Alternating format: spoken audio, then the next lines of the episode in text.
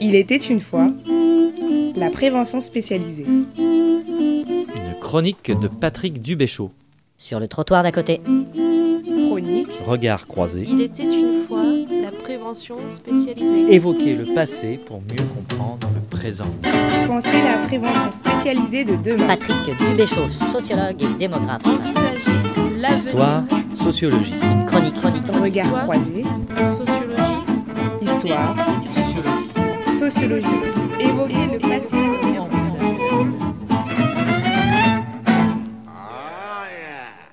Il était une fois la prévention spécialisée. Il était une fois, c'est par cette expression que Françoise Tétard, historienne du travail social, débutait souvent ses interventions. Je me suis permis au début de mes cinq chroniques de lui emprunter ces mots comme un hommage. Le principe adopté dans ces chroniques a été d'évoquer le passé pour mieux comprendre le présent, mieux saisir les enjeux actuels et pourquoi pas envisager l'avenir. Je ne m'aventurerai pas dans cette cinquième et dernière chronique à énumérer des préconisations. Plus simplement et plus modestement, je proposerai quelques pistes de réflexion.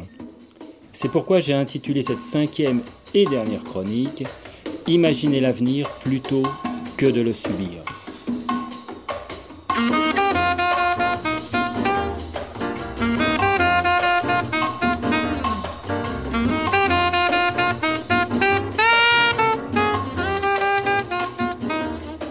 Tout d'abord, il me semble que certaines de ces chroniques que vous avez pu écouter sont déjà apparues. Euh, Quelques pistes. La première chronique a été consacrée à l'invention de la prévention spécialisée.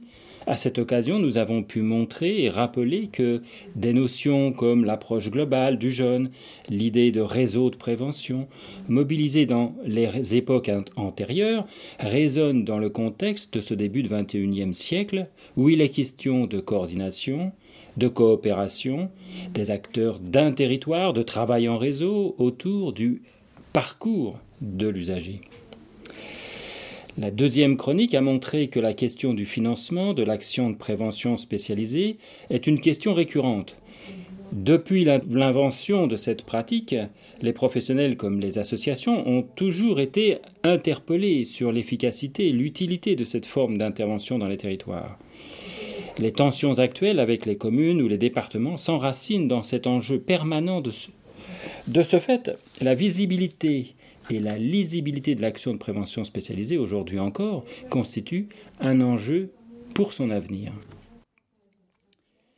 La troisième chronique traitait de l'action de prévention spécialisée dans ses rapports avec la question des banlieues sensibles. Or, les associations, comme les professionnels, se sont tenus à distance des autres acteurs des politiques publiques émergentes dans les territoires, celles de l'insertion, de l'hébergement, de la délinquance, entre autres. Ce repli sur l'aspect strictement éducatif de leur mission ne leur a pas permis d'apparaître comme des collaborateurs possibles dans la résolution des problèmes rencontrés par les populations de ces quartiers, alors qu'ils auraient pu avoir un rôle de coordination et d'expertise dans une démarche de développement social local. La quatrième chronique abordait la fonction de la prévention spécialisée au regard des difficultés et des comportements de la jeunesse populaire, ou plus exactement avec certaines fractions de cette jeunesse. L'immersion dans les quartiers, le contact avec les loupards et autres petits délinquants a construit l'aura des éducateurs de rue jusque dans les années 80. La réorientation de l'action de prévention spécialisée dans le champ de la protection de l'enfance et désormais auprès d'un public de plus en plus jeune et en voie de déscolarisation, a noyé l'action de ces éducateurs de rue dans la masse des travailleurs et autres intervenants auprès de ce public.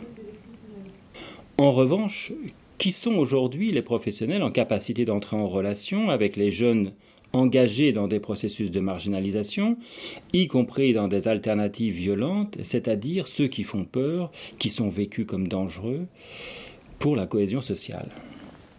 Or, ces interrogations, ces problématiques et les pratiques évoquées dans ces quatre chroniques précédentes trouvent un prolongement dans des travaux et réflexions en cours, engagés notamment par ou avec le CNLAPS. Et cette réflexion pour une prévention spécialisée du XXIe siècle devient urgente. Dans un climat de tension entre une société et sa jeunesse, voire de radicalisation des comportements, non pas uniquement en référence aux faits religieux, mais aussi dans les émeutes en marge des manifestations, d'une jeunesse sans avenir, un rapprochement avec les politiques de lutte contre la délinquance est à nouveau interrogé. Dans un rapport de février 2014, intitulé Prévention spécialisée et prévention de la délinquance, liens, obstacles et enjeux, Véronique Le Guaziou estime qu'il n'y a pas d'incompatibilité de nature entre la prévention spécialisée et des programmes de prévention de la délinquance. Car de son point de vue, la conception et la mise en œuvre de ces politiques ne sont pas toujours ou seulement autoritaires et répressives. Pour elle, face aux nombreuses menaces qui pèsent sur l'avenir de la prévention spécialisée, celui-ci passe par sa contribution aux politiques locales de sécurité et de prévention de la délinquance. Elle estime que les éducateurs de rue ont toute leur place dans le partenariat local de sécurité. Dans le prolongement de ce rapport, le Comité national de liaison des acteurs de la prévention spécialisée, le CNLAPS, a participé à un groupe de travail interministériel qui a produit un document intitulé Guide pratique sur la contribution des éducateurs de rue à la prévention de la délinquance. Il a été rendu public le 24 juin 2014 par le secrétariat général du comité interministériel de la prévention de la délinquance. Ce document indique que dans le cadre de la nouvelle stratégie nationale de prévention de la délinquance, la priorité étant donnée à des approches de suivi individualisé en direction des jeunes les plus exposés à la délinquance, il apparaît utile et pertinent de s'appuyer sur les équipes de prévention spécialisées. Il y a donc une reconnaissance de la compétence de la prévention spécialisée dans le registre de la délinquance et de l'analyse des phénomènes actuels, des processus qui conduisent des jeunes à suivre ce chemin. Dans ces conditions, la prévention spécialisée est invitée à participer davantage aux comités locaux de sécurité et de prévention de la délinquance, CLSPD. Ainsi donc, la prévention spécialisée pourrait développer une expertise en matière de lutte contre la délinquance, avoir une posture de conseil. Encore faut-il démontrer cette capacité d'expertise et pas uniquement l'affirmer, la revendiquer. Véronique Le Guaziou estime par ailleurs que la prévention spécialisée, par son implantation dans les quartiers, peut et doit être force de proposition. Elle doit être en capacité d'exercer une entre guillemets, vigilance locale continue. Fermez les guillemets.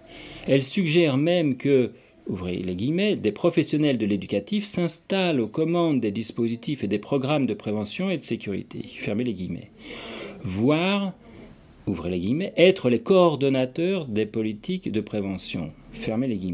Mais comme nous l'avons vu dans la troisième chronique, la prévention spécialisée s'est refusée à tenir ce rôle alors que se développaient dans les années 80 les politiques de prévention de la délinquance, la politique de la ville, les dispositifs d'insertion professionnelle et sociale. Pour la sociologue, les acteurs de la prévention spécialisée, doivent faire un travail sur leur propre port. Cette peur est légitime, bien entendu. Les risques d'instrumentalisation par les acteurs politiques existent. Tout l'enjeu pour les associations et leurs dirigeants est de trouver une position dans le partenariat et les réseaux locaux qui les inscrivent davantage dans une posture de conseil, de coordination que de relais des politiques locales.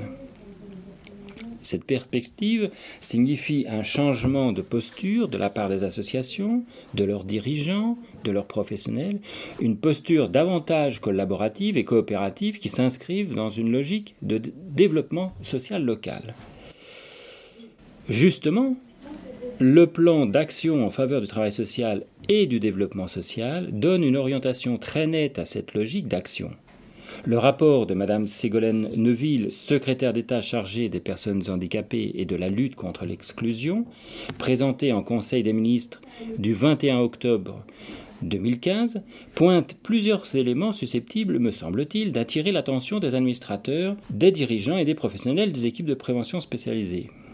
Je cite Il faut des dirigeants publics et associatifs en capacité de donner du sens et un cadre adapté à l'exercice des missions de prévention de conseil et d'accompagnement individuel ou collectif. Dans ce contexte, le secteur associatif privé ne peut être cantonné au rôle d'opérateur de politique publique. Il doit être reconnu dans sa capacité d'innovation. Ce paragraphe resitue donc le positionnement des associations d'action sociale dans une figure de contributeur à la résolution des questions sociales, de concepteur d'innovation sociale, de développeur de stratégie. Je cite, visant à agir sur l'environnement économique et social des personnes afin d'optimiser leurs ressources et leurs potentialités visant également à définir les modalités d'intervention et de collaboration des divers acteurs d'un territoire. Il me semble qu'il y a là, dans ce contexte de réflexion et de proposition, une opportunité, un espace de travail sur l'avenir d'une prévention spécialisée du XXIe siècle.